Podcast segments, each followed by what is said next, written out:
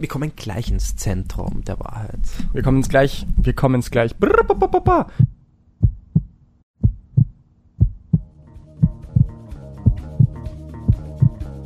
Retalk by Rework. Der wohl professionellste Podcast seit Erfindung der Elektrizität. Herzlich willkommen. In dieser kleinen Abstellkammer, die wir als unser Podcaststudio bezeichnen. Viele kennen sich nicht aus. Wir auch nicht. Willkommen zurück. Welcome back. Willkommen, Alex. Wie geht's dir? Danke. Wie geht's dir? Wie geht's dir? Wie geht's dir, Alex? Hallo Massimo, wie geht's dir? Schon lange nicht mehr gesehen? Hey, Alex, ja, äh, mir geht's gut. Und wie geht's dir? Sch- Schon wie du schon wieder denkst, ach, vergleichen, vergleichen, vergleichen. No feedback game! Drei Sätze, Alex! Drei Sätze! Rework Werkstatt Coach Gräber am Apparat. Wenn wir eine Sache können, dann ist es guten Kaffee trinken und gute Kekse essen.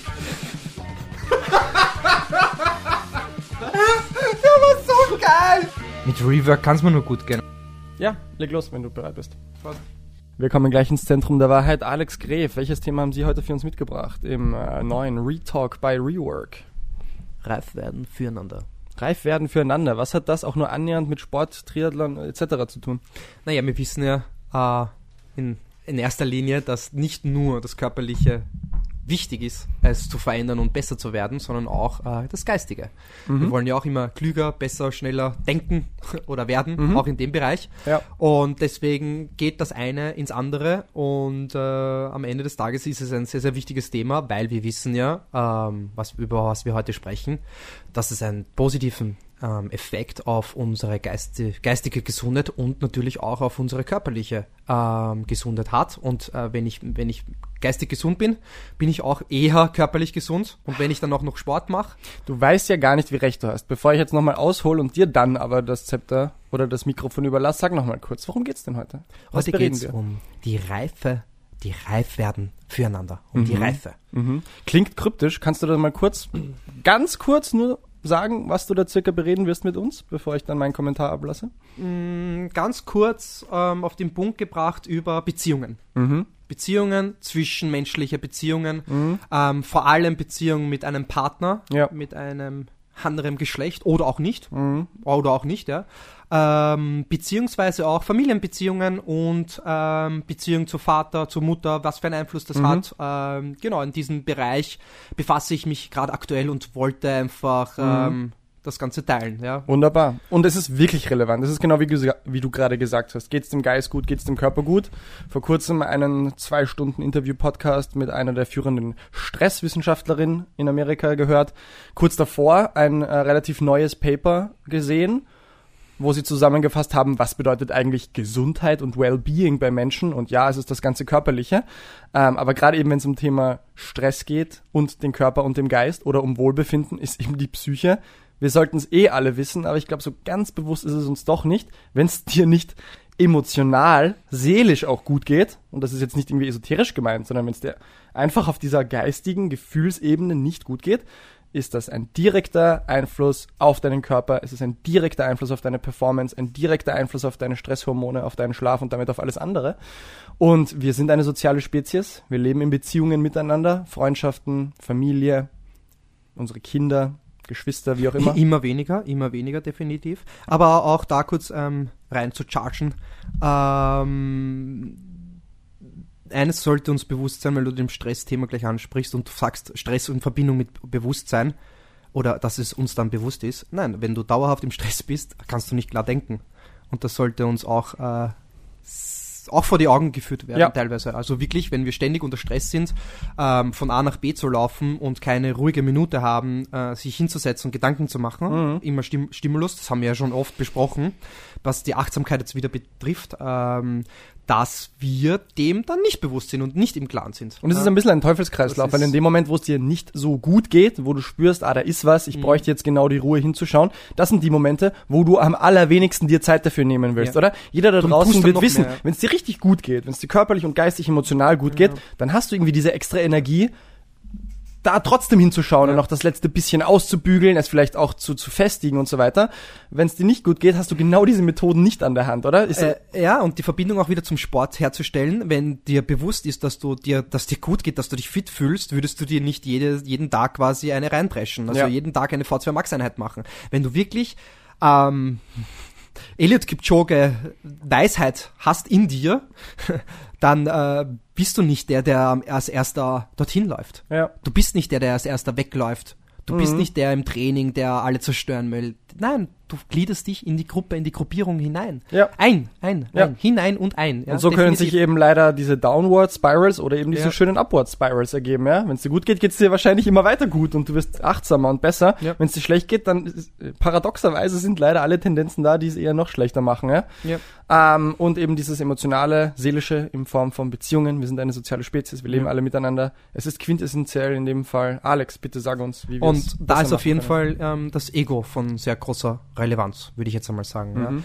Ja. Ähm, weil eines ist auch klar, was ich immer wieder sehe, ähm, dass wir im Laufe der Jahre mehr oder weniger gelernt haben, aus der Realität zu flüchten und eher Zuflucht in einen sicheren Hafen, der eher illusotorisch eigentlich ist, ja, und ähm, in Wirklichkeit wird eher unser fürchtendes Ego erbaut dadurch eigentlich, ja. Also wir versuchen dadurch, indem wir flüchten der Realität, wenn sie auch, vor allem Realität zu flüchten bedeutet ja definitiv, dass es negativ äh, Auswirkungen auf uns haben könnte und vor allem auf unser Ego. Und deswegen versuchen wir dann auf jeden Fall mal zu flüchtigen, zu flüchten und ähm, ja, trennen uns lieber vor Dingen, vor der wir Angst haben. Ich glaube, das ist einmal ein, eine sehr, sehr gute Einleitung, mehr oder weniger. Und äh, was wir auch sehen, dass dadurch einfach, ich gehe Dinge nach, die mir nur ein gutes Gefühl geben und fordere die dann auch irgendwie ein, weil ich möchte das so, dass es so ist und deswegen bleibe ich auch dann da. Und das passiert zum Beispiel auch in Freundschaften. Also ich nehme mir bewusst einen Freund zu mir, der mir genau das gibt, dieses gute Gefühl und würde mich sofort mit einem Freund trennen. Also das muss jetzt gar keine intime Beziehung sein, sondern einfach eine freundschaftliche Beziehung, ähm, der mir gegenspricht, der Nein sagt, der mich verändern möchte oder auch irgendwie meine Sicht verändern will und auch die Macht oder die Kraft dazu hat, weil er mir sehr wichtig ist, zum Beispiel, versuche ich auch lieber mich von diesen Menschen zu trennen und möchte eher nur Ja-Sager haben. Wenn ich zum Beispiel, das ist mir auch aufgefallen, wenn es dir schlecht geht, brauchst du eher solche ähm, Menschen um dich, die dich aufbauen, dauerhaft eigentlich.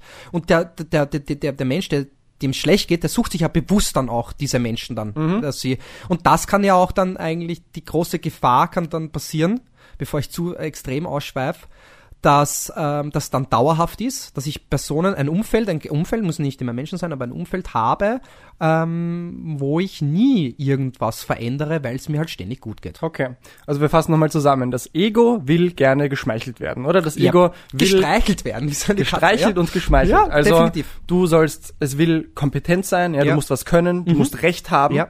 Ähm, dein Modell der Welt soll das Richtige sein. Wir Genau. haben alle unsere Genau. gewissen Modelle der Welt, Genau. was gut ist, was schlecht ist, ja. wie Dinge funktionieren. Und wir haben einen ganz tief evolutionären Mechanismus in uns drin, der einfach sagt, wenn dein Modell richtig ist, Ja. bedeutet das Überleben. Überleben, Ja. weil du die Zukunft einigermaßen vorhersagen Ja. kannst, Ja. unter Anführungsstrichen, und einfach sicher bist. Ja. Weil früher hat bedeutet, dein Modell war falsch, dann warst vom Säbelzahntiger zerrissen. Dein Ja. Modell war falsch, Ja. du hast kein Das Essen noch in gefunden, drinnen, du bist genau. verhungert. Ja. Genau. Deswegen willst du eigentlich alles vermeiden, was dein Modell hinterfragt. Aber notwendigerweise, alles um dich herum ist ständig im Wandel. Und zwar noch viel schneller, als es jemals der Fall war. Das heißt, du musst immer besser in der Lage sein, deine Modelle abzudaten Ja. und dementsprechend aber auch dein Ego unter Anführungsstrichen abzudaten. Das ist ja genau, was du angesprochen hast richtig gute Freundschaften, wertvolle Freundschaften, Beziehungen bedeuten, dass Leute sich dich anschauen, dich kennen, erkennen und dir auch echt einmal sagen können, hey, ich weiß es ja auch nicht, perfekt, aber hier ist eine Meinung, warum das vielleicht nicht so cool ist, was du machst. Ja, ja. Warum es vielleicht ein bisschen falsch ist, was du siehst. Ich hinterfrage also dein Ego, ja, weil dein Ego denkt sich sofort, ich werde angegriffen, ich werde untermauert, das ist schlecht, das ist abzulehnen, mich, ich trenne mich von dir, ja. Und jetzt, und jetzt ist ja genau das Paradoxe, wie du sagst, jetzt brauchst du mal eine gewisse Selbstsicherheit, Ja. ein leises Ego, kein kleines Ego per se, aber ein leises Ego, was das auch zulassen kann, und das braucht Energie, das braucht Wohlbefinden, dann kannst du das annehmen, wirst deine Weltsicht updaten und es wird wahrscheinlich alles besser werden oder gut bleiben. Aber dir geht's ohnehin schon schlecht. Du lehnst diese Stimmen ab, die dir sagen, dass da vielleicht was nicht an dir passt und es wird noch schlechter. Okay, Du- aber wie bekommst du genau das, was du jetzt gerade vorher beschrieben hast? Wie bekommst du das? was? ähm, dass du, ähm, du hast jetzt am Anfang, also am Schluss jetzt gesagt, dass du genau das Gegenteil machst und bekommst, weil du das Ego, Ego schützen möchtest. Mhm. Aber du hast gesagt, was, ein stilles Ego hast du eigentlich gesagt, möchtest du haben. Mhm. Wie bekomme ich das? Äh, ich glaube, das weißt du sicher momentan besser als viele da draußen. Naja, Wie kann man sein du- Ego still machen? Indem du dein anderes Ego, wenn man sagt, das wilde Ego stürzt. Stürzt. Wenn du es stürzt, dann kommt das stille Ego zum Vorschein. Mhm. Was ich damit sagen möchte, ist einfach, ähm, wir müssen bereit sein für Veränderungen. Und ich frage euch, seid ihr bereit für die Zerstörung, Auslöschung? Wie, wie wenn man eine Zelle im Sport zerstört, um eine positive Veränderung hervorzurufen? Weil wenn nicht, werden wir uns nie verändern. Und genauso wie beim Sport, nur wenn ich etwas zerstöre, einen Muskel oder sonstiges, und auch dem Spielraum gebe, um dementsprechend regenerieren zu können, das heißt nicht am nächsten, nächsten Tag wieder draufhauen mit einer Hit-Einheit, sondern versuche Abstand zu nehmen, Pause und jedes Mal wieder aufs Neue und mich jedes Mal zu steigern, dann kommt Veränderungen vor. Und genauso passiert das mit unserer Psyche, mit unserem Geist. Ja. Und das ist das Essenz, das, das Wichtigste. Ja. Und erst, ähm, wenn ich bereit dafür bin, ausgelöscht zu werden oder bereit bin, ausradiert, jetzt einfach nur äh, metaphorisch hergestellt oder ja, bildlich gesagt, ähm, dann muss das eben auch passieren. Und den Mut muss man eben auch haben Ja. am Ende des Tages. Ja, das ist einer meiner, glaube ich, Grunderkenntnisse, sich mehr mit vor allem logischerweise Sportwissenschaften, dem Körper, Ernährung zu be äh, befasst zu haben, aber dann auch notwendigerweise der Psyche, dass es fast immer dieselben Grundtendenzen und Grundmechanismen sind, die allem zugrunde liegen. Wenn wir sagen, wie funktioniert Sport? Reizausübung, der Reiz ist einerseits Schaden Mhm. am System und genau dieser Schaden ist das Signal, dass es besser wird und es läuft auf der geistigen Ebene oft nicht exakt nicht anders ab. Ey, ja? Und das Lustige ist, was tun wir ja, wenn wir die Intervalle fahren? Tun wir da gerade in dem Moment was Gutes? Nein. Natürlich Es ist schmerzhaft. Ja. Es schmerzt und tut weh. Naja, es ist Schaden an uns. Es ist definitiv Schaden. Und genau dieser Und trotzdem Schaden finden wir das geil. Das ist, ja das Paradoxe überhaupt, Mhm. dass es dann Leute gibt, die das dann noch geil finden, wenn sie sich selbst schaden, ja, Ja. Mhm. und dadurch eigentlich eh besser werden. Aber sie müssen trotzdem lernen, immer auch wieder Abstand zu nehmen, weil Genau. das wird ja dann zur Sucht irgendwann einmal. Genau. Und am Ende Und während Tages- beim Sport Ja. viele Leute, also wir haben ja eine sehr geteilte Gesellschaft. Wir haben einige wenige Leute, das sind halt unsere Hobby-Sportathleten-Leute und die Yep. Profis sowieso, die Ultra-Gas geben, die eben verlernen rauszunehmen. Und dann haben wir die Couch-Potatoes, die ja leider die meisten Menschen auf der Welt sind, die ihren Arsch gar nicht hochkriegen. Ja, Das heißt, die einen haben ein Problem von zu wenig Ruhe, die anderen haben ein Problem Ja. von nur Ruhe. Sweet Spot. Ja, wurscht. Und auf der geistigen Ebene scheinen wir fast nur das eine Problem zu haben, nämlich dass die Leute überhaupt, also dass es da Couch Potato. dass es da überhaupt nur noch die Couch Potatoes gibt, dass es da fast gar niemanden gibt, der das auch einmal realisiert hat. Aha, okay. Ich bin umgeben von einigen Dingen, manche sind umgeben von sehr, sehr vielen Dingen, die nicht gut laufen, die nicht passen. Das heißt, der erste Hinweis an dich, wenn etwas nicht passt, da ist ein Fehler. Entweder bei mir, wie ich die Welt sehe, oder an dir, wie du die Welt siehst, aber irgendwas ist da los. An meinem Verhalten, an deinem Verhalten. Wenn was falsch ist, muss Veränderung ins Spiel kommen. Weil, wie sagt dieses wunderschöne Zitat, keine Ahnung, wo das herkommt, die Definition von Wahnsinn ist immer das Gleiche zu machen Albert und zu Einstein. erwarten, dass sich etwas verändert. Ich weiß nicht, ob es Einstein war, der Oh hat ja ja. angeblich, es gibt ja hunderttausende Zitate, die ja. angeblich von ihm stammen, Ja. aber ja, immer alles gleich zu machen und dann zu erwarten, dass sich was ändert. Genau. Das heißt Veränderung. Und genau wie im Körper Veränderung nur dann passiert, wenn ein Reiz gesetzt ist. Das kann ja ein kleiner Reiz sein, der dann eine kleine Veränderung Ja. macht über die Dauer. Oder ein starker Reiz, Ja. Hit, der dann krasse Veränderungen in kurzer Zeit macht. Ja, fair enough. Wenn dann die Ruhe kommt, ist es auf geistiger Ebene nichts anderes. Ja. Aber dieser Reiz ist genau wie beim Sport fast schon notwendigerweise mit einem Grad an Schmerz verbunden. Ja, ja, Und ja. den wollen wir nicht. Da sind die Den Menschen, müssen wir lieben zu lernen, Ja. definitiv. Und ähm, jetzt kommt halt das Spannende, alles was zu viel Schmerz ist, zu viel Stress, ähm, kann uns auch zerstören, in dem Sinn körperlich jetzt zum Beispiel. Ja. Ähm, das heißt, es muss wieder jeder individuell ähm, herausfinden, wie weit er gehen kann. Ähm, im, in den Raum in der, die Dunkelheit und die Tür zu schließen, ähm, weil es kann dann auch zum Beispiel, wenn man psychisch so am Limit ist und so viel Stress hat, kann dann auch im Körper Krankheiten entstehen. Natürlich. Also das ist uns auch oft nicht bewusst und das möchte ich auch jetzt wirklich die Leute darauf achten. zu viel Hit zerstört auch zu viel. Ja? Ja. Und wie gesagt, super Kompensationsmodell. Ja. Wir müssen immer einen Schritt Ja. zurück und hin, Ja. zurück, hin. Und auf psychischer Ebene eben genauso. Und da wird es ja jetzt ein bisschen jetzt kompliziert. genauso, ja? ja, ja. Ähm, wenn äh, äh, es ist ja auf psychischer Ebene auch so, wenn du die ganze Zeit diese kleinen Stressoren hast, diese Sachen, die nicht so ganz passen, die du aber auch gar nicht so richtig anerkennst, sie sind trotzdem da. Und sie beeinflussen dich trotzdem auf eine gewisse Art und Weise. Ja, ja. Und ich würde es im, im Vergleich zur Physiologie so wie diese so stille Entzündungen Ja. bet, bet, bet, äh, beschreiben, oder? Wir wissen, dass zum Beispiel chronisches Übergewicht, starkes Übergewicht zu Entzündungsprozessen überall in deinem Körper führt, die für einen Monat egal sind, vielleicht für ein Jahr egal sind, aber über die Jahre, Jahrzehnte deines Lebens dann Zellen kaputt machen, deinen Metabolismus schaden und dich Und wenn du dich dann fortpflanzt, dann auch das weitergibst. Genau, das, die dich wirklich krank machen. Und auf Ja. psychischer Ebene ist es nicht anders. Einmal A auf der geistigen Ebene, aber dafür sind wir zu wenig Neurowissenschaftler. Aber genau wie du sagst, und das ist unumstritten, psychi also psychischer Stress, auch wenn er klein ist und die ganze Zeit da ist, hat dann wieder Einfluss auf die körperlichen. Es ist Ja. da genauso. Ja. Wir wissen Ja. auch da, stille Entzündungsprozesse durch zu viel chronischen körperlichen Stress, ja.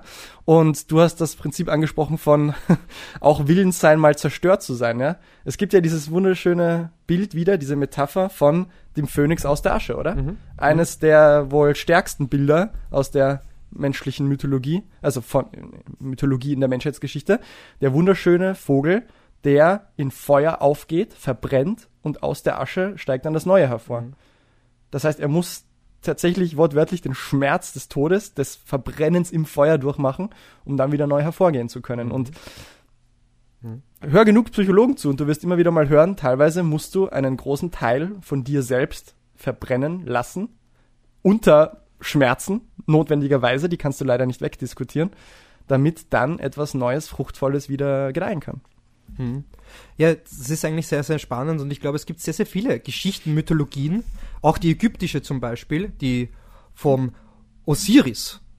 Kennst du die? Mhm. Ein bisschen ähm, vielleicht? Ein bisschen. Also Osiris ist ja eigentlich unsterblich und ähm, er wird ähm, quasi von seinem Bruder, von seinem finsteren Bruder Set, zerstückelt Mhm. und ist eigentlich komplett äh, zersplittert, zerstückelt. Mhm.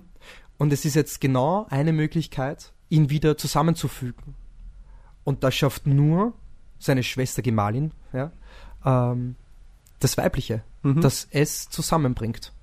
Mhm. Ja, also die, die Geschichten erzählen uns ja eh eigentlich. Übersetzt bedeutet das einfach, dass quasi, das ist ja wie so eine Heldengeschichte. Ja? Ein, ein Held, ein Krieger, der wird von zu Hause ähm, wegreisen, mehr oder weniger das Heim verlassen, den sicheren Ort und wird in den Kampf ziehen, in den Konflikt mehr oder weniger. Und dann wird er, wenn, wenn der Konflikt oder der Krieg besiegt ist und er gewonnen hat, wird er heimfahren mit einem höheren Bewusstsein oder einfach mit dem Sieg per se und einfach Freude der Befreiung quasi zu zelebrieren, zu feiern. Und das ist auch in einer Beziehung oder auch in einer Beziehung mit uns selbst. Das heißt, wir sind unser eigener Held, Heldin, ja, und du musst eigentlich deine Reise endlich ähm, betreten, an beginnen, ja, und heimkehren mit dem ganzen Schatz, den du dann am Ende des Tages hast, bekommen hast, ja. Also Ja. von dem her äh, ist das schon sehr, sehr interessant, die ganzen Dinge. Und ähm, viele Geschichten, auch die alten Römer wussten damals, wenn man dann gleich reingrätschen mit Familien, dass es um das Familienleben nicht gut aussieht, dieses Zusammensein. Ja, und wie ich merke immer wieder, wir tun uns extrem schwer mit Menschen und auch mit Beziehungen. Ja, und da ist unsere Aufgabe einfach auch ähm, denen entgegenzuwirken. Und man hat damals schon gewusst, dass es einen Bereich gibt, der uns dabei hilft, und das sind Götter Mhm. Dass wir einfach ähm, Gnade bekommen oder einfach auch von Gott, von Jesus, dass ich beichte zum Beispiel, um einfach ähm, ja den Ego ein bisschen Grenzen zu setzen und auch immer ständiges Wollen ähm, zu beseitigen und eher eher geben als nehmen. Mhm. Ja, also von dem her war, die haben das schon alle erkannt. Und ich glaube, das ist jetzt, äh, was ich jetzt so rausgelesen habe mittlerweile, unser großes Ziel einfach auch wieder ein Miteinander. Ja, weil die Debatte ist äh, einfach extrem zwischen Mann und Frau. Ja, Mann, Frau, also ich schaue mir auch wirklich in letzter Zeit auch so kurze Interviews an, wo die Frau einfach einen Mann fragt, ähm, findest du, dass du verantwortlich bist, dass die Männer verantwortlich sind für den Leid, die sie bekommen oder zugefügt wurde? Und das ist wirklich kritisch aktuell in der aktuellen Situation. Und ähm, deswegen sollten wir endlich einmal eher ein, ein, ein Miteinander lernen, anstatt ständig, wie soll ich sagen, Krieg führen. Weil das ist alles ein großes Rätsel und so viel man sich auch damit befasst, merkt man immer mehr, dass es komplexer ist, als man denkt. Und wir müssen endlich einmal unsere Probleme, die wir erlebt haben in der Vergangenheit, ähm, aufarbeiten und auch das frühere Leben von unserer Mutter, von unseren Vätern und ganze Generation aufarbeiten um eben das anzusprechen, zu lösen und durchzuarbeiten und gemeinsam. Und ja, da geht es nur dann, wenn ich das mit meinem Partner zum Beispiel, mit einer, mit einer Beziehung, denen ich auch vertraue, tue oder mit meiner Familie. Und wir haben es ja mittlerweile mit Familien auch gelernt. Es wird einfach alles sehr viel totgeschwiegen. Man redet nicht mehr miteinander. Es fällt einem schwer. Natürlich jetzt nicht bei allen Familien so. Ich freue mich sehr, wenn es bei anderen Familien anders ist. Vielen Dank dafür, aber im Schnitt ist es eben dessen, sind sie dessen nicht bewusst und es findet auch nicht statt. Und ähm, so genauso war es bei mir. Ja. Und ähm, auch die Bibel, Paradebeispiel ist eigentlich Adam und Eva, waren ja zu Beginn vom Ego nicht getrieben. Ja, das ist erst später gekommen durch die Sesshaftigkeit zum Beispiel. Und äh, das ist so die treibende Kraft des menschlichen Entscheiden. Und das ist uns am Ende des Tages eher zum Verhängnis geworden. Und somit wurden wir oder Adam und Eva vom Garten von Eden verbannt am Ende des Tages. Und so schaut's aktuell aus. Und wir müssen uns jetzt wirklich miteinander auseinandersetzen und uns miteinander beschäftigen, mehr oder weniger, um den Weg wieder zurückzufinden füreinander. Mhm. Mhm, mhm, mhm. Also nochmal anders ausgedrückt. Gerade familiäres Zusammensein, weil wir alle in irgendeiner Art von Familienverband leben, ja. kann wunderschön und gut für uns sein, sich gegenseitig zuzuhören, gegenseitig sich einen Spiegel vorzuhalten, sich zu unterstützen, ja. sich gegenseitig auch ehrlich zu verstehen und den anderen Hinweise zu geben, wenn er vielleicht sich selber mal nicht versteht.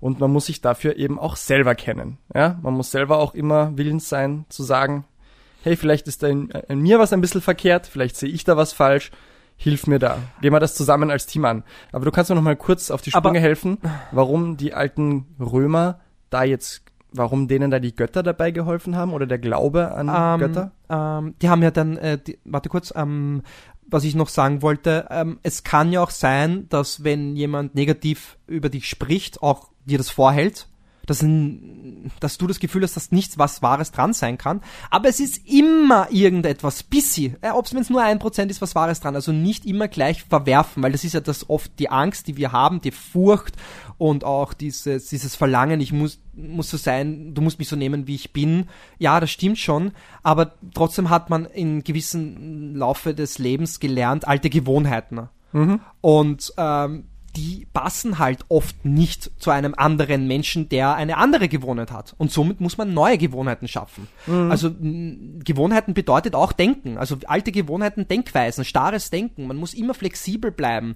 Und ähm, das darf dann auch nicht passieren. Und dann muss ich auch damit äh, zurechtkommen, wenn jemand eine andere Meinung ist. Sage ich, okay, passt und dann muss ich mir da Gedanken drüber machen, nicht gleich verwerfen und auf, auf Kriegs, äh, ja, auf, auf Kriegsbein stehen, mehr oder weniger, ja, und in den Krieg ziehen. Das ist, das ist auch ein sehr wichtiges Thema. Aber was du jetzt sagen wolltest, ähm, bezüglich die Römer, warum die eigentlich Geschichten erfunden haben oder Götter, weil sie sich nicht mehr anders helfen zu wussten, ja, und sie haben spezielle ähm, Familiengötter hergestellt ganz genau bin ich da jetzt auch nicht eingelesen oder äh, kenne mich dazu so gut so gut aus, ja.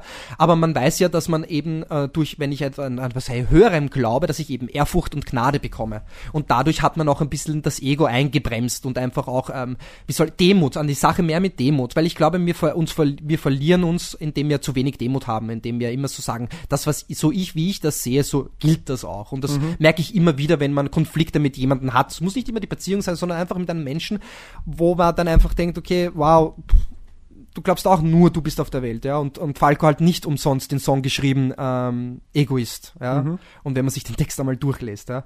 Und ähm, was mich halt so extrem faszinierend fund, gefunden habe, dass zum Beispiel eine Geschichte, die es gibt, die wirklich gibt, Mars und Venus haben ein Kind bekommen. Mhm. Und sie haben es Harmonie genannt. Mhm. Mars steht für den Krieger, für die Aggression. Das Venus für das Weibliche, für die Liebe. Mhm. Sie bekamen ein Hint, das nannten sie Harmonie. Mhm. Was bedeutet das für uns? Für uns bedeutet das, dass wir beide Gegensätze tolerieren müssen, um eine Harmonie zu erreichen. Mhm. Und ja, das erkennt man erst, wenn man ein Kind bekommt. Viele. Ja? Ich glaube tatsächlich, es ist ein absolut universelles Prinzip, was du gerade beschreibst. Wir denken oft, Gegensätze schließen sich aus. Ja? ja. Um, 0-1, 0-1 Und sogar, was heißt sogar? Ich meine, schau dir so ziemlich jede spirituelle Tradition der Weltgeschichte an und du wirst immer dieses Prinzip von Gegensätze, die Teil eines Ganzen sind und die auch gleichzeitig wahr sind. Oder auch das Bild eines Magneten mit seinen beiden sich abstoßenden Polen und trotzdem ist es ein Ding. Ja? Aber auch in der modernen Wissenschaft oder halbwegs modernen Wissenschaft, Niels Bohr, einer der Väter der Quantumphysik, äh, eines seiner berühmtesten Zitate ist es, das, das Gegenteil eines Faktums ist falsch. Aber das Gegenteil einer tiefgründigen Wahrheit ist ebenfalls eine tiefgründige Wahrheit. Okay, was soll das heißen? Manche Dinge sind eins oder null. Manche Dinge sind schwarz-weiß, diese ja. oberflächlichen Geschichten auf der Welt. Und dann gibt's so viele Dinge, diese vagen, tiefgründigen Wahrheiten, Tendenzen, wo wir sagen könnten, da sind zwei Gegensätze trotzdem yep. zeitgleich da. Mhm. Okay, klingt jetzt mega abstrakt, aber das geht ein bisschen Hand in Hand mit dem, was du vorher gesagt hast. Ähm, anzuerkennen, dass Dinge doch wesentlich komplexer sind, als wir uns das oft denken. Ja? Weil da bekommst du dann Demut. Demut. Und das hängt wieder mit Demut ja. zusammen, weil wir leben in dieser modernen Welt, wo wir gerne erzählt bekommen, wenn wir nur genug über Sachen nachdenken, sind sie verständlich. Ja? Alles ist irgendwie einfach nur eine große Maschine, die kompliziert ist. Was bedeutet das? Kompliziert bedeutet extrem viele Teile, sehr verschachtelte Teile, äh, viele Subsysteme, aber die kann man alle verstehen, die kann man alle zusammensetzen und wenn wir nur Gehirnpower reinstecken, ist es entschlüsselbar. Ja, das ist kompliziert. Viele Teile, viel Zeug, aber entschlüsselbar. Und wir wissen aber, dass so ziemlich alles in der echten Welt, angefangen von deinem Organismus und einer, einer Zelle in deinem Organismus bis hin zum globalen Ökosystem und dem Universum, nichts ist als das, was wir glauben zu wissen. Ja, oder anders ausgedrückt, komplex. Das Gegenteil von kompliziert oder nicht das Gegenteil, aber im Gegensatz zu kompliziert bedeutet komplex ja. auch vernetzt, verschachtelt, aber nicht determinierbar. Nicht eine klare Input-Output-Beziehung, nicht ein klares 1-0 Dings, Dings, Dings. So, warum ist das jetzt irgendwie relevant in dieser Beziehung? Weil, genau wie du gesagt hast, ähm, wir nicht mehr die Toleranz dafür haben. Wir haben nicht mehr die Toleranz anzuerkennen, es gibt keine auch, eindeutigen Antworten auf Tendenzen. Ja?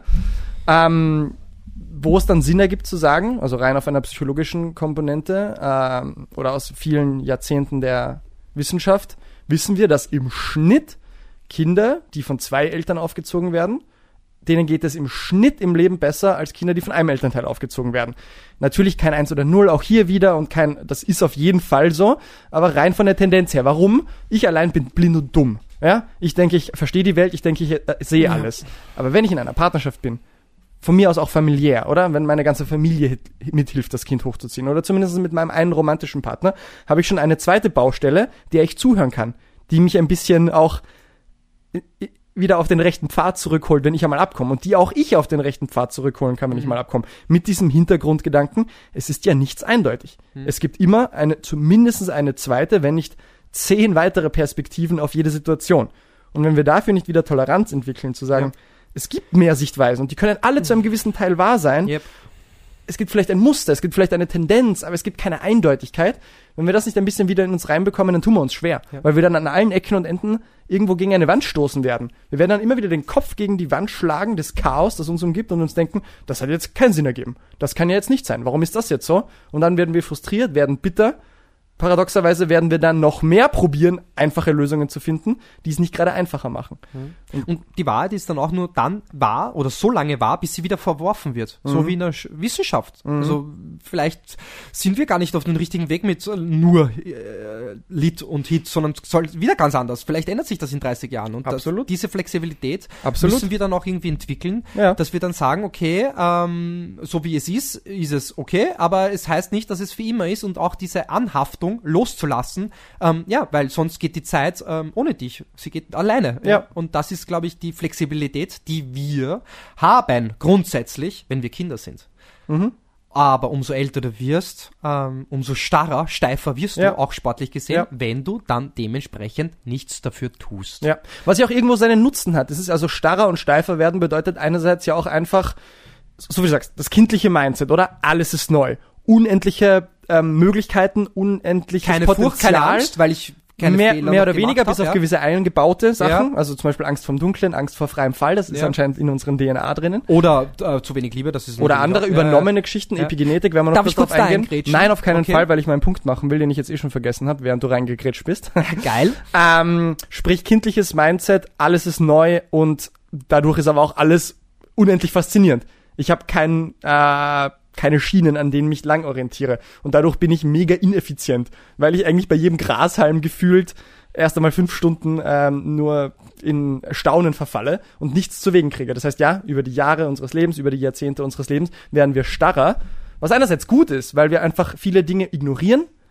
Das meiste da draußen in der Welt sehen wir gar nicht mehr, kommt nicht mal annähernd in unser Bewusstsein und wir können sehr effizient mit unseren Automatismen unseren Alltag abhandeln, Routinetätigkeiten ausführen, auf Standby eigentlich oder auf Autopilot. Wir brauchen dafür kaum Energie, wir machen es einfach. Ist ein Vorteil. Was ist der Nachteil? Wenn wir zu starr sind, wir können nie unser Modell updaten. Ja?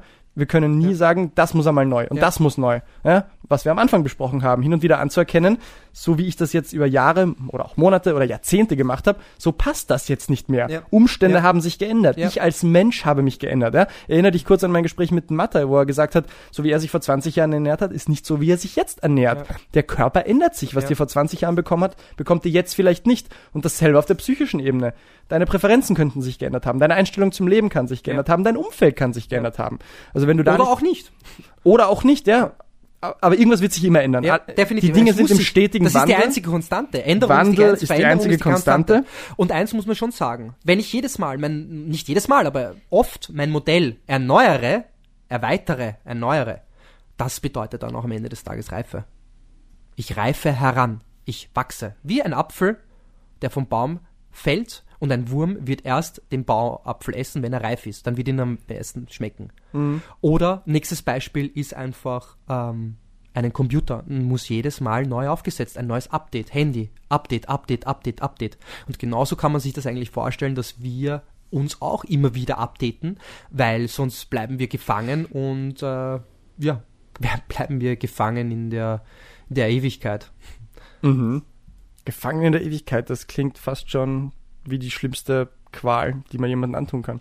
Außer die Ewigkeit ist voll mit äh, Honig, Jungfrauen und äh ja, ja. Spannend, spannend, spannend, spannend. Aber ich glaube, um jetzt einmal das Ganze äh, mal auf den Punkt zu bringen, was wir gesprochen haben bezüglich dem Helden, Aufbruch, Kampf, Heimkehr. Das Perverse an der ganzen Sache ist, das sage ich nicht umsonst, sondern genau das ist eine Beziehung. Es, eine Beziehung ist in drei Phasen eingeteilt. Ja? Ähm, die erste, na nona nicht, die Romanze. Dann Konflikt und dann Wiedervereinigung, Heimkehr in die Verpflichtung. Genau das ist eine Heldenreise und das ist unsere Beziehung. Wir müssen die Romanze erleben und jetzt kommt ähm, das Ganze, was eigentlich die Sache so schlimm macht am Ende des Tages. In der Romanzephase, um die kurz einmal kurz zu besprechen, in der Romanzephase ähm, hast du ja die rosarote Brille, du siehst nur noch Blumen, du liebst es, du hast Schmetterlinge im Bauch, dieses Feeling, was jeder beschreibt, du, du erfährst richtig Liebe. Das dauert manchen, für manche länger, für manche kurz, ja, je nachdem, was dann passiert. Und man sieht dem Gegenüber oder auch der Gegenüber verstellt sich natürlich. Er zeigt sich nur von seiner besten Seite, weil er ja bewusst ist, dass er nicht jetzt mit seinen Problemen kommen kann oder mit einem schlechten Verhalten oder sonstiges alte Gewohnheiten, die schlecht vielleicht sind. Und er weiß es. Die, Leute wissen es eh, aber sie können es oft nicht ändern. Also wenn es drauf ankommt, wissen sie es, checken sie es. Ah, okay, das ist vielleicht nicht das Richtige, was ich tun soll. Und wenn die richtige Person in ihrer Nähe ist, tun sie es dann nicht. Wenn sie alleine sind, tun sie es dann vielleicht. Ähm, und natürlich sind wir blind dem gegenüber. Und irgendwann einmal, die läuft ja nicht ewig. Und das ist das Problem. Viele Menschen glauben und haben auch den Wunsch, dass sie nur in der Romanzphase hängen bleiben das kann man eigentlich so beschreiben, das ist irgendwie die Fata Morgana am Ende des Tages. Und klar, wenn ich durch die Wüste gehe und mein tiefster Wunsch ist gerade Wasser zu haben, werde ich Wasser sehen. Wird Sand aus Wasser. Ja? Und das darf eben nicht passieren, weil viele haben ein Missverständnis von Beziehung und Liebe, dass sie ständig irgendwelche Wünsche, ja, vielleicht am Anfang, damit man euch um einen Finger wickeln kann, ja, also der Mann oder die Frau gegenseitig um den Finger wickeln kann, das ist notwendig, diese Phase, um einfach ähm, sich zu vereinen. Weil sonst, wenn das von Anfang an wäre, dann wird es zu keiner Vereinigung kommen würden. Und dann ist das Problem, was ich oft habe und sehe, dass viele die Romanzphase, wie lange auch immer sie dauern möchte, vielleicht dauert sie manche einmal eine Woche, für andere zehn Jahre, whatever, ähm, dann kommt es in die Distanz zu Konflikten auch, also Konflikt und man nimmt auch Distanz miteinander mehr oder weniger, weil man halt mit der Person nicht kann und alles, was man am Anfang geliebt hat, hasst man auf einmal nur noch, weil man es einfach schrecklich findet und nervtötend. Am Anfang war es noch so, oh, wie süß, dass du das machst. Wer kennt's nicht, oder? Und dann so richtig, kriegst einen Krant und, oh, wie, wie kannst du das nur machen und das reibt nicht auf? Dann verlassen viele Menschen die Beziehung, trennen sich. Und das ist das Schwierige an der ganzen Sache. Und dann heißt oft, es war der andere. Es hat das nicht gepasst. Nein, Du hast nicht gepasst. Du warst nicht flexibel genug, dich anzupassen. Ja, vielleicht musst du mit diesem Schicksal leben. Dann sei, sei es so. Aber das große Ziel ist es, definitiv anzukämpfen gegen diesen Konflikt und es ähm, durchzuarbeiten. Und am Ende des Tages dann, wann auch immer das passieren möchte, eine Vereinigung, eine Wiedervereinigung zu bekommen und auch eben dann Verpflichtungen einzugehen. Und deswegen ist der Bund der Ehe eigentlich sehr, sehr wichtig. Natürlich könnte man auch sagen, ich habe mir letztes, letzte Woche ein Buch gekauft, äh, wieder einmal. Und das, ich bin rausgegangen aus, aus, der, aus dem Buchshop und bin wieder reingegangen und habe gesagt, ich muss dieses Buch kaufen. Und das Buch bedeutet das Ende der Ehe. Ähm, ich habe kurz reingelesen und das ist eine Aktivistin mehr oder weniger, ähm, eine Journalistin. Und ich habe richtig beim Lesen schon gespürt, wie aggressiv sie eigentlich ist. Also wirklich, man hat das schon rausgelesen. Und auf was ich auf jeden Fall hinaus, möcht, äh, hinaus möchte, ähm, dass natürlich ähm, die Ehe eigentlich dazu entstanden ist, damit wir einen Besitz haben, damit der Mann sich fortpflanzt, um jetzt nicht zu weit auszuholen. Aber viele sagen ja einfach, das ist nur zu wegen der Unterdrückung die Ehe. Aber der wahre Grund, ja, so ist es dann entstanden, aber der wahre Grund ist eben eine Verpflichtung einzugehen, der Bund der Ehe für die Unendlichkeit, dass man füreinander da ist, egal was passiert, bis zu dem Tod, bis uns der Tod halt quasi trennt. Diese Zusammengehörigkeit, das war das Entscheidende. Natürlich ist das verloren gegangen und der, der ich würde mal sagen, der dumme Mensch hat sich das zunutze gemacht und eben Besitz ergriffen. War vielleicht auch notwendig. Wurde, macht ja nichts. ist ja, weil wir wollten ja unsere Reproduktion, Reproduktion, na warte, ähm, Fortpflanzung sichern. Sorry. Ähm, und eines sollte uns eben auch bewusst sein, warum diese Konflikte dann noch entstehen. Wenn man dann auch über die Konflikte reden. Zuerst in Romanze, alles sind verliebt, alle sehen alles schön und dann Konflikte. Konflikte werden meistens so äh, entstehen, weil es eben alte Gewohnheiten gibt. Und uns ist oft nicht bewusst, dass wir mehr die Vergangenheit sind, als wir glauben.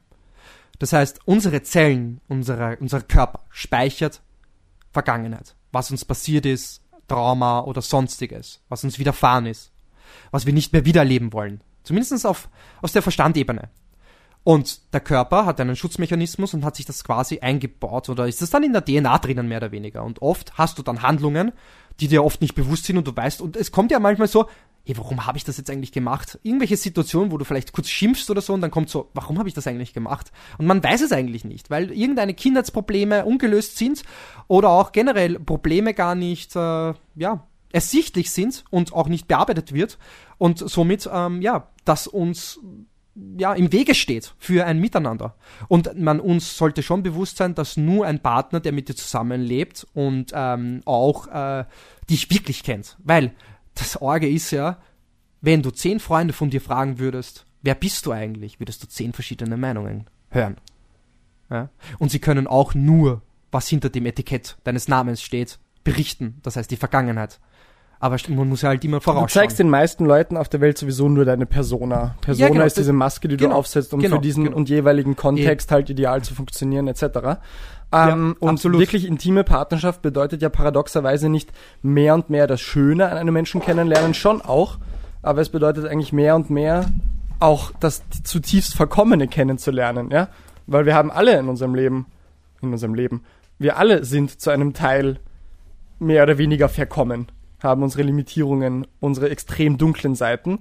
Und jemanden wirklich besser und besser kennenzulernen bedeutet notwendigerweise immer mehr davon zu sehen und auch zu anzusprechen. Ja. Weil das ist ja das nächste. Viele trauen sich ja das gar nicht zu besprechen, auch mit Aber da Vater ist immer das Thema so. Äh, auch wieder Toleranz zu sagen, ja. oder was heißt Toleranz, aber die Erkenntnis, aha, wenn ich dich besser und besser kennenlerne, einfach nur durch die Zeit, die verstreicht, einfach ja. nur, dass ich mehr sehe, wie du agierst, Ja. wie du tust, wie du denkst, Ja. werde ich automatisch auf Dinge draufkommen, die nicht cool sind, ja? Wenn du die dementsprechende Achtsamkeit auch hast.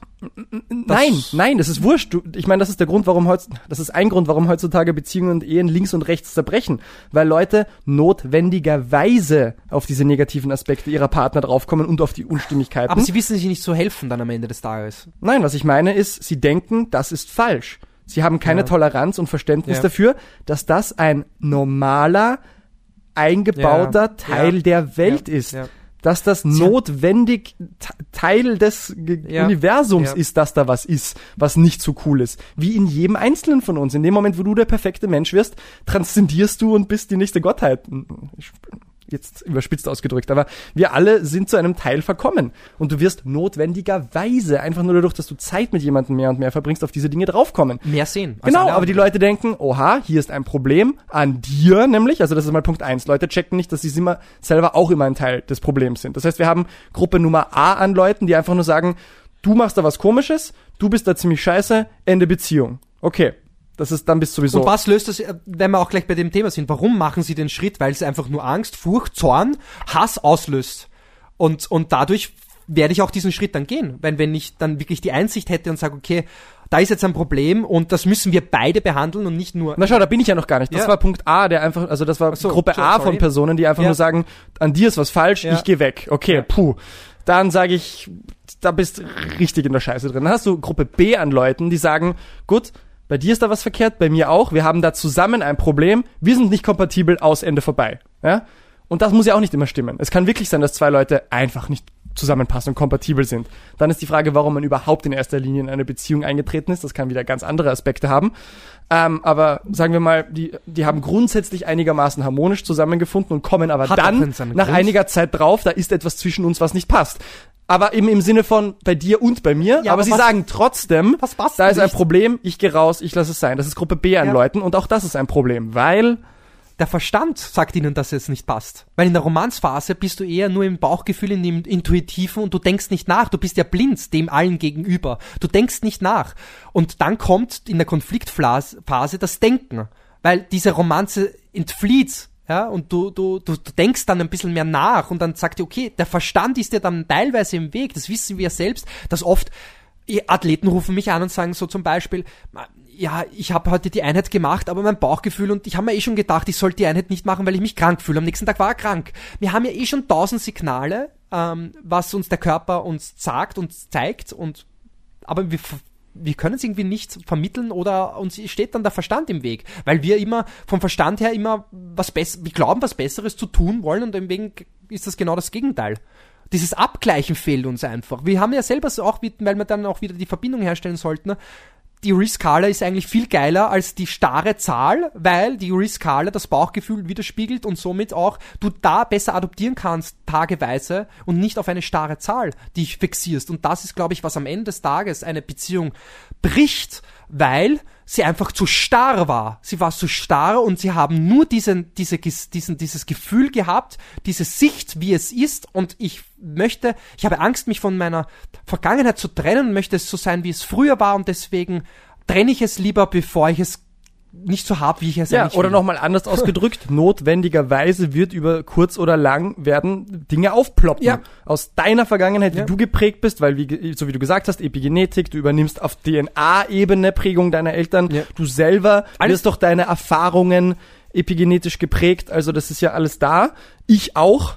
Ja, und jetzt in der Be Beziehung zusammen ploppen dann halt Dinge auf, ja. Und da kommt jetzt wieder dann das Wissen ins Spiel oder die Erkenntnis, ja, nona nett, das wird immer passieren.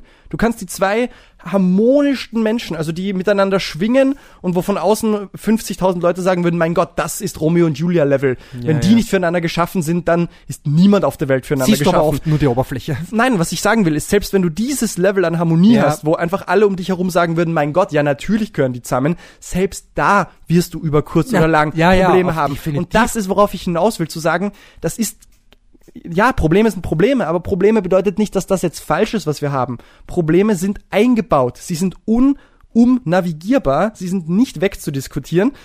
Und wenn man das ein bisschen verinnerlicht, dann hat man auch ein bisschen mehr die Ruhe zu sagen, okay, da ist das Problem. Ja, natürlich wäre das früher oder später gekommen. Und jetzt mit diesem Wissen kann ich sagen, alles klar. Und jetzt reden wir drüber, weil wir sind ein Ja. Team. Ich kann dir sagen, was mich an dir stört, sag aber gleichzeitig, vielleicht bin ich ja das Problem. Und wenn du dasselbe machst, hey, das stört mich an dir, aber vielleicht bin ich ja auch das Problem, dann haben wir gewonnen. Weil dann sind wir in einem produktiven Diskurs, wo beide Parteien anerkennen, ja, da ist ein Problem, aber ja, ich könnte selber Teil der Gleichung sein, ich bin blind und dumm, der andere sagt, ich bin auch blind und dumm. Und jetzt können wir mit unserer unterschiedlichen Sichtweise der Welt vielleicht uns ergänzen, so gut es geht, um dann kreativ in einer Synthese Um zu was Neuem gebären, und Schönem ja? zu bekommen. Wachsen, was wachsen? Das, was wächst? Also sie werden ja dann miteinander wachsen. Sobald ich diese Erkenntnis habe, wird dann gegenseitig äh, bearbeiten, weil das ist ja auch so in einer Beziehung, dass du dir zum Beispiel, wenn dir Sport sehr wichtig ist, Triathlon, dann suchst du dir einen Partner, der vielleicht auch, zum Beispiel Frau, einen Partner, der besser ist als sie im sportlicher Ebene und einfach aufschaut und einfach sagt, okay, ich möchte mich hier auch verbessern und das ist auch sicherlich ein Weg, ein Schritt, warum ich diese Beziehung eingegangen bin. Soll ja auch sein, es soll ja ein Profit sein, definitiv. Also man soll ja was haben, ja. Man soll nicht einfach nur daherleben. Passiert aber auch vielen auch. Also oberflächlich ähm, sieht man schon sehr, dass es sehr, sehr oberflächlich ist und dass da gar nicht Probleme überhaupt äh, sichtbar sind oder angesprochen wird, weil man einfach so auseinandergelebt hat oder auch lebt und das für einen äh, äh, richtig ist, was auch wieder sehr schwierig ist, weil viele Beziehungen viel zu viel Ra Freizeit haben, Raum haben und was ich meine damit zum Beispiel, wenn jemand 40, 50 Stunden arbeitet, dann noch einen Sport macht und ähm, dann Also zu wenig ja. Raum, meinst Zu du? wenig, ja Entschuldigung, zu Ja. wenig Raum. Ja, viel Raum für sich selbst Ach so. für sich selbst und somit kann ich ja sein, so wie ich will, wenn ich äh, viel Raum für mich alleine habe Mhm. ja? und scheue das natürlich. Was ich dazu sagen muss aber, Achtung, wir wählen bewusst oft keine Heldenreise in ein, und gehen diese ein. Mhm. Das heißt, es zieht uns auch an. Das heißt, wir suchen Beziehungen, Nochmal ganz kurz, um das nochmal zu verdeutlichen, weil es bis jetzt nicht wirklich erwähnt wurde. Die Heldenreise ist so eine archetypische oh, ich Geschichte. hab schon erwähnt. ja, du hast es erwähnt, aber zu wenig, als dass ich sagen würde, wenn Okay. ich nicht weiß, was du Ja, meinst, ja, würde ich ja, wissen, okay. was du meinst. Danke. Bin Also ein. Archetyp, das, das, das Wort Archetypus bedeutet, da ist eine Art von Gestalt, eine Art von Geschichte, die irgendwas Fundamentales über uns Menschen beschreibt, ja. So wie das Archetyp des Narren, des unwissenden Menschen, der aber dafür lustig ist und Potenzial hat, wurscht. Und es gibt das Archetypus der Heldenreise. Das bedeutet, der meistens junge Mensch, der sich vom Ruf des Schicksals geholt fühlt, sich dem Risiko stellt, sich auf die Reise zu begeben, am Ende des Tages dem großen Drachen zu begegnen, ja, mit dem Wissen, er könnte auch dabei draufgehen und sterben, es ist ein Risiko, aber der Drache hat Gold und die Jungfer in seinem Besitz und wenn der Junge den Drachen erschlägt und wieder hervorsteigt aus der, der Höhle und aus der Unterwelt, dann hat er Weisheit, Schatz etc. mitgebracht und ist zu einem neuen Menschen geworden. Ja? Das ist so ein archetypisches Ding. Ich mache mich auf die Reise, gerufen vom Schicksal so in die Richtung, steige hinab in die Hölle, durchlebe dort Dinge, die mich transformieren, die auch mit Leid einhergehen und steige wieder hervor. Ja, Ja. ja, absolut. Ähm, und eines soll gleich klar sein, vorweg. In einer Beziehung beginnt die Reise abwärts und nicht immer hinaus, hinauf. Das sollte uns bewusst sein. Also wir erklimmen nicht den Everest, sondern wir steigen herab. Ja. Und auf das andere zurückzukommen, was ich eigentlich hinaus wollte, dass es oft der Fall ist, und da möchte ich auf jeden Fall Achtung schreien, dass wir bewusst Beziehungen suchen, wo wir erkennen, dass dieser Partner uns attraktiv scheint, weil ähm, unausgesprochen er uns das Signal gibt, er wird niemals tiefgehend sein. Er wird niemals sich mit uns oder mit sich selbst oder auseinandersetzen, um eben Verhaltensweise zu ändern, die eben schaden, um die Verhaltensweise, die schaden, um neue zu ersetzen, die halt besser sind. Ja? Und unterbewusst denken wir uns, hey cool, der ist oberflächlich, hat genauso Angst vor Problemen, die, ich, der, die er sich stellen will oder auch ich, ich bin sicher und vereinbare dann stillschweigend eine Vereinbarung mit ihm, dass wir perfekt zueinander passen und rede es dann auch so, weil ich dann immer an der Oberfläche herumschwimme und niemals äh, in den tiefen Ozean tauchen muss, um ähm, Probleme hervorzuholen, Ja. weil einfach beide Angst haben davor und soll auch so sein. Es Ja. kann auch so Ich wollte gerade sagen, machen wir uns nichts so vor. Sein, ja? Manchmal ist es auch einfach wirklich verdammt schmerzhaft und anstrengend, sich diesen Anstrengend, gewissen Sachen zu stellen. Also ja, die. Heldenreise macht was mit uns und bewegt uns und sie ist ja auch Teil von so vielen eben Geschichten. Alles, überall an allen Ecken und Enden finden wir sie und sie, sie ruft uns irgendwie, sie löst was in uns aus. Sie sagt, aha, das ist ein edler Weg, das Leben zu bestreiten. Ja, aber heißt das, dass wir, wenn uns selber die Gelegenheit geboten wird, dass wir sie dann immer antreten? Nein, natürlich nicht, weil es anstrengend ist, Energie fordert und aber auch ein Risiko ist per se. Das Leben ist ein Risiko. Das bedeutet, dass ich dabei draufgehen kann. Das heißt ja nicht, dass wenn ich nur genug Mut und Energie auch wirklich finde, die Reise anzugehen, werde ich immer belohnt. Nein, es gibt immer die Chance, dass dich der Drache in seiner Höhle verbrennt und du dabei draufgehst. Und das geht ein bisschen Hand in Hand mit dem, was du ganz am Anfang ja. erwähnt hast, mit dem auch Teile von sich verbrennen lassen, auch ja. zulassen, dass man zersplittert wird, um sich wieder zusammenzusetzen. Naja, es gibt immer das Risiko, dass du daran zergehst. Ja. Dass du. Wenn du nicht das richtige Umfeld hast. Naja das Weibliche zum Beispiel, die mit viel Liebe und Demut. Du, dein gesamtes Umfeld. Ja, Jetzt ja, sind wir wieder bei dem, was ja, ich ganz am Anfang gesagt habe, dass, dass, dein Wohlbefinden von so vielen Faktoren abhängt, ja, die alle besser oder schlechter funktionieren können. Aber je mehr du davon auf einem guten Niveau hast, desto mehr Support wirst du für die anderen finden. Sagen wir, du erfreust dich bester körperlicher Gesundheit, dann hast du wahrscheinlich mehr Energie übrig, um dich auch dem emotionalen und dem familiären zu widmen. Umgekehrt, wenn du ein starkes familiäres, äh, intimes äh, Beziehungsverhältnis und Bündnis hast, wird dich das unterstützen, dich anderen Herausforderungen des Lebens besser yes. zu stellen. Und in allen eben Richtungen, ja. Und deswegen ja. reden wir ja auch über dieses Thema, weil wenn wir viel trainieren wollen, wenn wir einen normalen Alltag auch noch bewältigen wollen, wenn wir von allen anderen Problemen, die das Leben uns notwendigerweise entgegenwirft, wenn wir uns denen aufrichtig stellen wollen, ja, dann ist ja das Fundament das Zusammenleben mit Freunden, Familie, Partner, wie auch immer. Weil ja. dir das die notwendige Energie gibt für alles andere. Und eins sollte auch klar sein, am Anfang ist es eher äh, kräftezerrend, aber irgendwann einmal wirst du dadurch Kräfte gewinnen.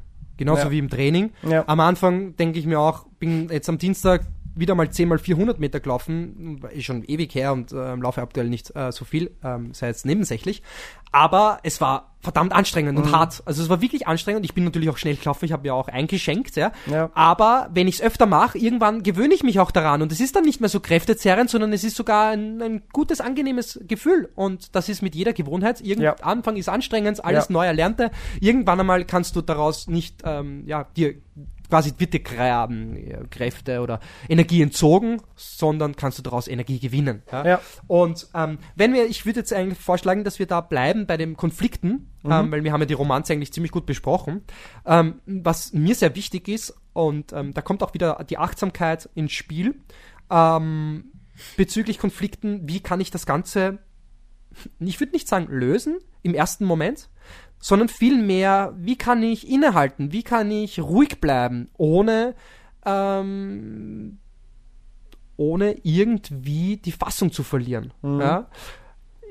Man beschreibt eigentlich so eine, das Ego hat ja eine Geistesverfassung, ja, das sind so quasi diese fünf wesentliche Geistesgewohnheiten. Ja. Wenn wir gleich darüber sprechen, kennt sich eigentlich eh gleich jeder aus. Haben wir eh schon erwähnt. Einer davon ist einmal Furcht. Ja, irgendwas Furcht haben, verlangen, etwas verlangen, du musst ja mir geben. Urteil, das machen wir ja auch extrem geil, sofort urteilen. Mhm. Dann wollen wir natürlich die Kontrolle und um das Ganze zu umschließen, quasi verblendet uns auch ein gewisser Bereich. Und man merkt ja immer mehr, wenn du einen Konflikt mit einem hast, mit jemandem, Vater, Mutter, ähm, Beziehung, Freund, Freundin, dann bist du fast nicht mehr her über dich selbst und lebst eigentlich mehr in den Emotionen, deinen Gefühlen und du lässt dich äh, überwältigen von diesen und die beherrschen dich. Also sie kommen eigentlich als ungebetene Gäste ins Haus und äh, bleiben dann auch dort und brennen das Haus nieder und ähm, du hast eigentlich gar keine Möglichkeit, sie sagen, dass sie gehen müssen, außer du hast den Schlüssel der Achtsamkeit, ja, wo du dann eindringen kannst und sagen, komm, jetzt geht's bitte raus. Sie haben ja von, aus, von innen haben sie verschlossen. Das heißt, Achtsamkeit ist ein ganz, ganz essentieller, wichtiger Punkt, um nicht blind werden, zu werden der Wirklichkeit, weil wir eben durch unsere Erfahrung Informationen aufnehmen und einfach als Selbstschutz, als Überlebensinstinkt gleich einmal alles abwehren, weil es könnte ja mein Leben bedeuten, es zu beenden zu müssen. Ja, das ist wirklich bildlich gesprochen und das stellen wir uns dann auch unterbewusst so vor. Und ein großer, wichtiger Schritt ist einmal, beides zu akzeptieren, gut und böse. Ja? Mhm. Also wirklich diese Geistesverfassungen, sie sind also gutes Gefühl, schlecht. Bestes Beispiel haben wir eh schon letztes Mal angesprochen beim Remeditation Podcast, wo es darum geht, oh, es ist ein schlechtes Wetter, fühlt man sich gleich einmal scheiße. Nein, es ist ein Wetter, wie es ist und ich nicht immer Wünsche, Vorschläge oder sonstiges, ja. weil sonst ähm, werde ich immer depressiv und fühle mich ja. nicht gut und ähm, ja. habe ständig dieses Verlangen. Das ist ein Teufelskreislauf. Und da, da kommt ganz kurz innehalten, ne? Und genau, inne, Inhalt und Achtsamkeit. Abstand nehmen. Weil das Abstand geht jetzt wieder Hand in Hand mit diesen Vorprägungen, die du gesagt hast. Ja. Ähm, und deswegen ist Achtsamkeit ja so ein tolles Tool diese, dieser Spruch, der angeblich auch über dem Orakel von Delphi stand, dieses Know thyself, erkenne dich selbst, muss halt irgendwo der, der Kern von allem sein. Also wie du sagst, ich empfinde jetzt Furcht, Verlangen, urteile sofort, will Kontrolle oder Ja. bin verblendet, ausgelöst durch meiner Vorprägung, durch Ja. warum auch immer, den Erfahrungen, die ich im Leben gemacht habe, was mir beigebracht wurde, wissentlich, unwissentlich, oder was tatsächlich sich über genetische Mechanismen in mir manifestiert hat. Das heißt, Als wenn ich, wenn ich jetzt nicht einmal selber mir bewusst bin, wie ich da eigentlich funktioniere, du sagst einen Satz, ich bin von Zorn ergriffen oder von Neid ergriffen. Okay, Achtsamkeit. Drei Schritte zurück, ich empfinde gerade dieses Gefühl, warum eigentlich? Was ist da gerade los? Woher kommt das? Ja. Ist es wirklich, weil du gerade etwas Verwerfliches getan hast, was auch zehn andere Leute als verwerflich betiteln würden und ich muss mit dir ehrlich drüber reden und kann dir das auch sagen? Oder kommt es von ganz tief drinnen, weil mir das eben von dieser und jeder Stelle beigebracht wurde, weil ich das erlernt habe? Also dieses, wer bin ich eigentlich? Was ist da eigentlich in mir los? Und da eben Achtsamkeit. Aha, diese Emotion ist da. Aber jetzt nicht gleich das automatische Programm ablaufen lassen, was ja, in uns drin ist, oder? Dieser Autismus, wie das Autofahren. Ja. Dein Körper weiß genau, was er tun muss, sobald er ins Auto steigt. Du musst keine Sekunde denken, mehr oder weniger. Bist du nicht er funktioniert von Hast alleine. Angst? Genau. Aber, und, aber dieser selbe Automatismus kann eben Furcht, Verlangen, Urteil, Zorn, Hass, alles Mögliche sein. Es kommt über dich. Yep. Es ergreift quasi Besitz von dir, um es Ja. so auszudrücken. Überwältigt dich, ja. Und du laufst ab wie eine Maschine. Und wenn du jetzt nicht das Tool, das Werkzeug der Achtsamkeit des mal drei Schritte zurückgehens hast, dann bist du wie die Maschine, die jetzt einfach abläuft. Ja? Ja. Und nur durch dieses Mal innehalten, es spüren, erkennen und dann die Gedanken drüber machen, woher könnte es kommen.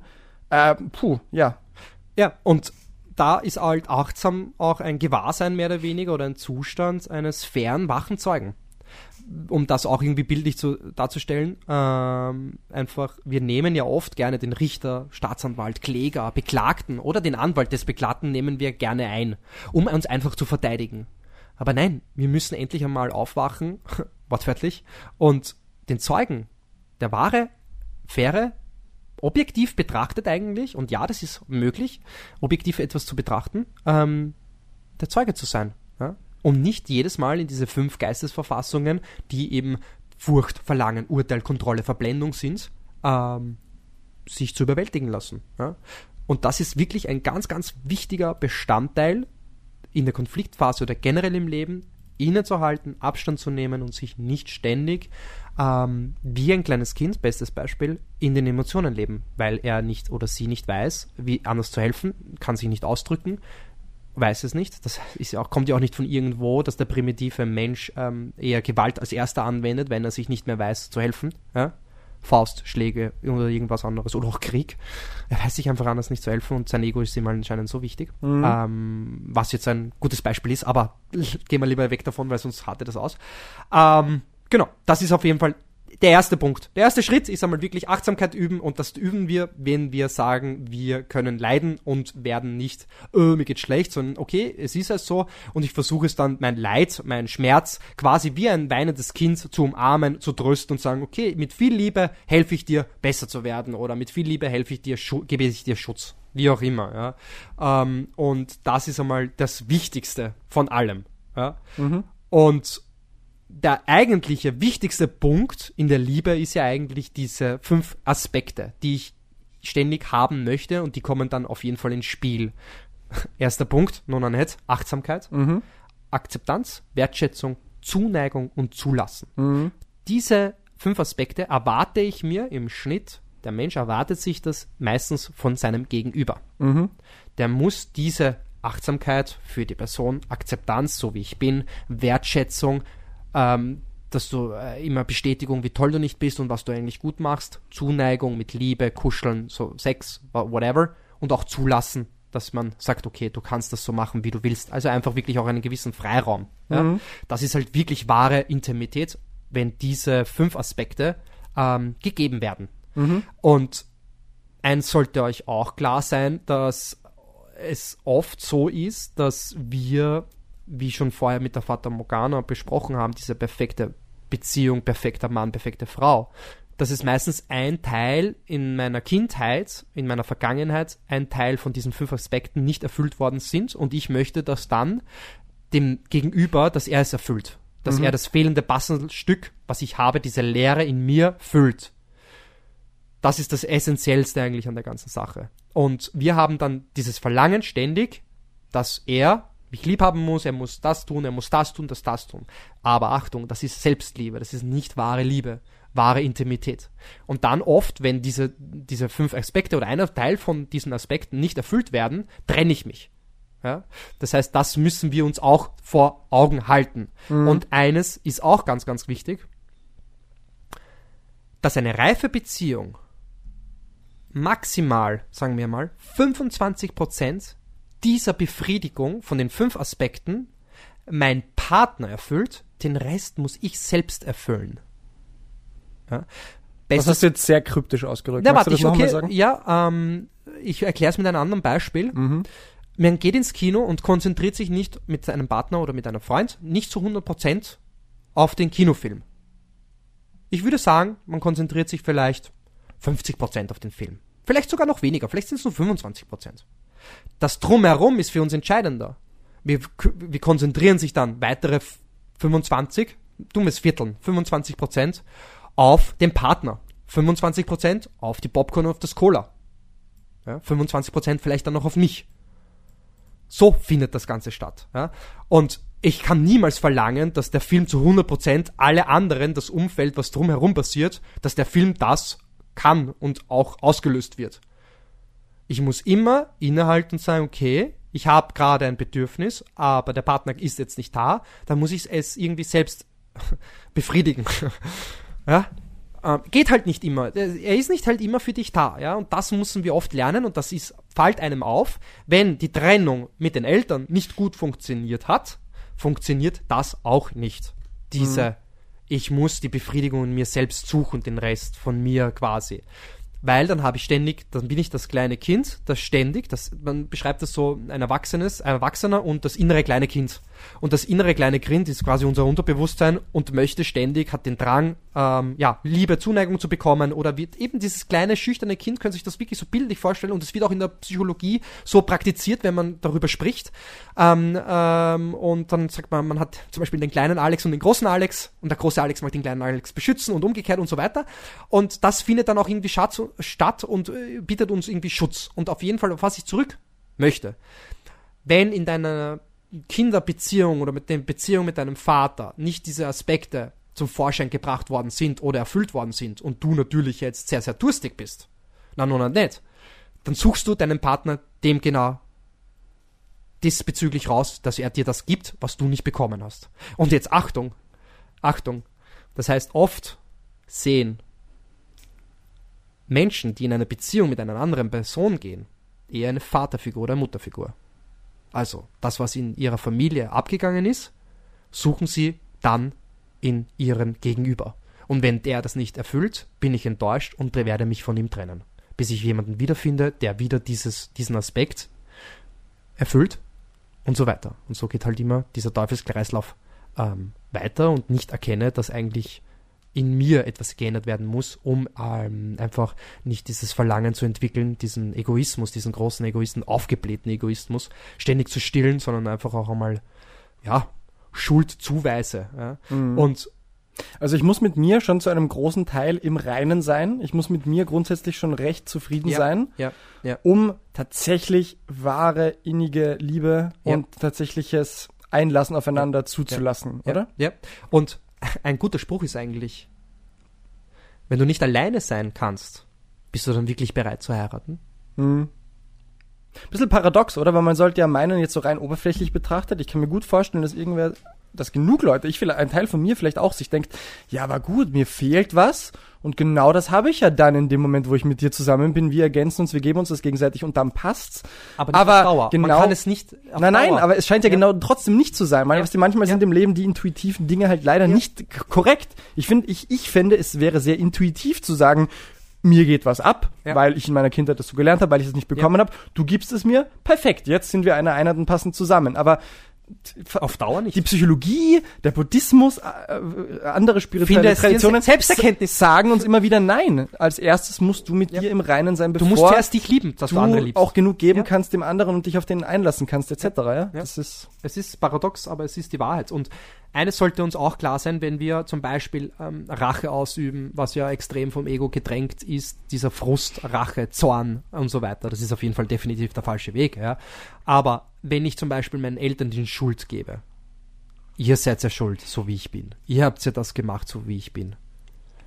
Und auch immer mehr Verlangen entwickelt, dass jemand anderer das Problem lösen sollte, Mhm. dann ist man definitiv nicht an den Punkt gekommen, wo wir innig lieben können. Mhm. Ja? Das heißt, um das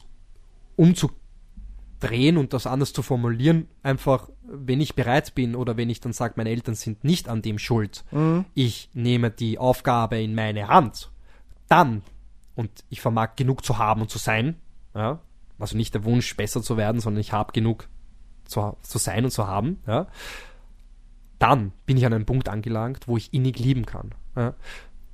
Das ist halt auch der Punkt, wenn ich, das ist ja auch wieder das Paradoxe, Selbstliebe, das kann ja auch zu viel sein. Also wir wollen Natürlich. Ja, das, also das ist ja wieder Egoist, Egoismus. There's no such a Ja, thing as an ah, uncursed ähm, blessing. Also every evil, every devil has its angel Ja. und umgekehrt. Alles, was einen Vorteil hat, hat irgendwo einen Nachteil. Jedes Schlecht hat irgendwo sein Gutes. das ist natürlich Fluch Ohne und Licht Segen. kein Schatten. Es ist, aber auch das ist ein notwendiger Teil der ohne- Wirklichkeit. Ja. Wenn wir vorher gesagt haben, es ist ein notwendiger Teil der Wirklichkeit, dass irgendwann mal Probleme aufpoppen, Ja. dass irgendwo mal sich äh, schwierige Dinge einschleichen und wir das einfach im besten Fall willkommen heißen, willentlich und uns einfach denken, früher oder später Ja. wird's, wäre es passiert, jetzt ist es da, alles klar, let's go, Heldenreise. Genauso müssen wir auch akzeptieren zu sagen, okay, wenn da etwas Wunderschönes ist, wird das irgendwo auch seinen, seine Schattenseite haben. das Unschöne sein. Und eine Tragödie, Ja. eine schlimme, schlimme Ja. Sache wird irgendwo auch ihre Sonnenseite haben. Mit einer Ausnahme, man kann sterben. Ja. Wir leben in einer endlichen Welt ja. und man kann an Dingen auch zerbrechen. Aber man soll halt nicht immer das Opfer spielen und sich selbst Nein. verleugnen. Nein, weil das, sind wir, das haben wir letztes Mal kurz angesprochen, weil was ist die Alternative? Die Alternative wäre zu sagen, ich bin das Opfer meiner Umstände, Ja. ich kann nichts tun, ich werfe die ist Hände in im die Höhe. kurzfristigen Moment das Richtige. Es ist wie das Pflaster Notwendig. auf, es ist Es wie ist das Pflaster auf der, Fuck- auf der fetten Ja. Wunde, aber es ist nicht die Heilung, ja. Ja. Und so lange, bis halt die Wunde vor Blut Oder anders, es ist die. Kopfwehtablette, Ja. es ist das Ibuprofen, Ja. was nichts heilt, was nichts Die besser macht. Symptome kurzfristig, aber langfristig kommen sie immer wieder. Genau. Das heißt, es gibt eigentlich kein gutes Argument gegen auch den Schmerz anzuerkennen, hineinzugehen, über kurz oder lang, mit, mit, mit Fingerspitzengefühl natürlich, weil immer nur wegzuschauen, es bleibt ja trotzdem da. Es ist ja trotzdem alles weiterhin da. Ja? Ja, definitiv. Und da ist jetzt wieder wirklich achtsame Liebe ist, bedeutet eine Bindung, Verpflichtungen einzugehen und nicht anhaften oder festhalten, dieses Anklammern. Das ist ja auch ein großer Fehler, den viele machen. Ich muss mich anklammern. Und dann ist ja auch, was dann paradox wieder mal ist, eine Lieblingsworte, ähm, dass Menschen, es Menschen gibt, die zum Beispiel, eine Frau wird von einem Mann, jetzt wirklich krass ausgedrückt, geschlagen und sie bleibt trotzdem bei ihm, weil sie trotzdem dieses Festhalten, diese Anhaftung hat, ja, um jetzt nicht zu tief hineinzugehen. Ja. Ähm, und eben Opfer der Umstände zu sein. Also ich kann ja nichts dafür. Es, es geschieht mir recht. Es gehört mir, dass das so Du, passiert. und manchmal ja. musst du auch etwas loslassen können, erstmal, um dich dann danach Ja. stärker und auch gesünder wieder daran zu binden. Dann wären wir beim nächsten Schritt auch einmal eine Beziehung zu beenden. Es ist der notwendige Schritt, auch etwas mal loszulassen. ja. Ja. Also definitiv. Oder, oder mehr Raum zu geben dem Ganzen in der Beziehung von mir aus. Ja. Mehr Abstand, um dann näher zusammenzufinden. Aber das soll jetzt nicht heißen, dass das, im, dass das auch dann der Weisheit letzter Schluss ist und dass das auf jeden Fall funktioniert. Diese Sachen sind immer auch ein bisschen mit Risiko behaftet. Also es gibt ja keine sicheren Dinge da draußen. Ja. Es gibt keine hundertprozentigen Klarheiten. Es ist oft dieser Leap of Faith dabei. Dieses, ich lasse mich jetzt darauf ein, ich wage es, es gibt keine Garantie, aber vielleicht. Ja? Und wenn du noch Liebe angesprochen hast, will ich noch eine Sache ins Feld werfen, die, ähm, glaube ich, wirklich sehr, sehr gut in allen Arten von Beziehungen helfen kann, um ein bisschen auch von diesen negativen Gefühlen runterzusteigen, um von der Opfermentalität wegzukommen und vor allem von dem ständigen Schuldzuweisen, nämlich ähm, radikale Akzeptanz. Was ich damit meine, ist die Erkenntnis zu sagen, es wird seine Gründe haben. Ja?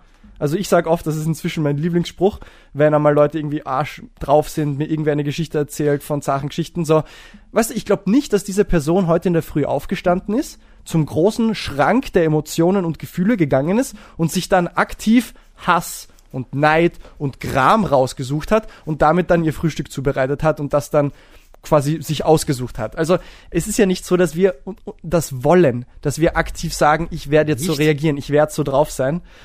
Und ich habe immer glaubt, das ist so. Also ich habe immer glaubt eigentlich, dass mein neurotisches Ego quasi so sagt, so, der macht das zu Fleiß, der macht das mit Absicht, der mag mich nicht, der hasst mich. Also ich Naja. glaube schon, dass wir das, das, das glaube ich schon. Aha, ja. Eben nicht. Eben nicht. Eben nicht. Faszinierend. Und diese Faszinierend. Erkenntnis, wenn, wenn ich weiß nicht genau, wie da der Funke tatsächlich überspringt. Ich weiß nicht, wie das bei mir passiert ist. Ähm, aber wenn wir diese Erkenntnis irgendwie in uns reinprügeln können, zu sagen, hey, es wird seine Gründe haben. Du suchst es dir nicht aus, jetzt so Arsch zu sein, gegebenenfalls du bist Arsch. Du suchst es dir nicht aus, beim Rework zu sein. Das hat seine Gründe. sondern es wird seine Gründe haben. Widerstand ist zwecklos. Sind es Dinge, die dir im Leben passiert sind? Ja? Ist es dir widerfahren? Vielleicht hast du ja auch einen Teil Mitschuld. Ja, vielleicht hast du ja wirklich oft Abzweigungen genommen, von denen du wusstest, dass du sie nicht hättest nehmen sollen. Aber es ist halt passiert, wie es passiert ist. Und mit diesem Hinterwissen, es wird seine Gründe haben. Du hast es dir nicht freiwillig ausgesucht per se. Dann gibt das einem ein gewisses Level an, an Akzeptanz und Liebe, die zumindest zu extremem Verständnis führt. Ja? Und wo wir da zumindest davon wegkommen können, ist dann dieses ständige Fingerzeig Ja. durch diese radikale Aber der, Akzeptanz, ja. durch dieses wie radikale der. Verständnis, gibst du deinem Gegenüber fast schon automatisch diesen Raum, sich auch wirklich auszudrücken, ja, sich auch wirklich zu zeigen, nicht sofort, weil was passiert denn fast immer, wenn wir angeklagt werden? Irgendwas in uns macht zu, ein fettes Tor schließt sich und wir sind nur noch im Verteidigungsmodus. Genau. Und, Das Tor Verteidigungs der Unwirklichkeit schließt. und das ist der Kampfmodus. Das ist der Verteidigungs- und Kampfmodus, wo wir extrem blind werden, Ja. die Scheuklappen aufbekommen und einfach nur noch überleben, ja? nicht die Realität wirklich wahrnehmen, so wie sie ist. Und Das hier ist kommt ein richtig geiler praktischer Tipp, den ich letztens von einem in einem Psychologievortrag gesehen habe, wenn es um Streit in jeder Art von Beziehung geht.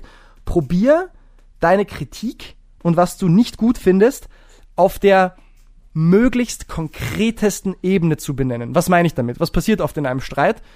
Zwei Partner, Eltern, Kind, Geschwister, wie auch immer. Eine Person macht was Schlechtes und was sagt der andere? Du bist eine schlechte Person. Du bist ein schlechtes Kind. Du bist eine scheiß Frau. Dich habe ich als Bruder immer schon gehasst. Also Ja. anstatt anstatt konkret zu benennen, was jetzt nicht Ja, passt, oberflächlich, du hast du das, einfach scheiße, du hast das eh Schlammbad weggeräumt Ja. und warum auch immer, aber das stört mich. Ja. Du hast mich nicht liebevoll empfangen und ich weiß nicht warum, aber es Also stört wirklich mich. benennen. Genau, aber stattdessen gehen wir gleich auf diese abstrakte Ebene und sagen, du bist ein schlechter Mensch. Und was, was macht denn das automatisch mit dir, wenn du auf dieser fundamentalen Ebene die Anklage gehalten. bekommst, da machst du sofort zu und du bist nur noch im Überlebensmodus. Du bist nur noch im, oha, er hat mein innerstes Wesen angeklagt. Also, das lasse ich jetzt nicht zu, weil dann kann ich mich ja gleich umbringen, so gesehen, ja. Deswegen, wenn ihr was anklagt an eurem Gegenüber, auf der möglichst konkretesten Low-Level-Ebene. Ja, Feinfühligkeit. Aber es gibt halt wieder andere Menschen, so wie Beispiel mich, dass ich mehr als das brauche. Aha. Also das ist halt immer schwierig. Ja? Also man, man fühlt das dann eh, wenn es dann zu viel wird. Ähm, und ähm, am Ende des Tages soll es auch irgendwie, das wäre halt das Schöne, mit zu viel Liebe durch die Welt zu gehen und eigentlich nicht mehr ähm, Frust, Wut und Hass fühlen, sondern nur noch unendliche Liebe. Unendliche Liebe. Wahnsinn. Das wäre doch was. Das wäre doch was. Denn geht's meinem Herzen gut, geht's meinem Geist gut, dann geht's meinem Körper gut. Und wenn es dann dadurch mir gut geht, dann habe ich auch wieder die Energie, es zu teilen. Und dann geht's vielleicht dir gut, unserem Umfeld gut und irgendwann der ganzen Menschheit. Und dadurch wird Buddha in dir erweckt. Rework. Work.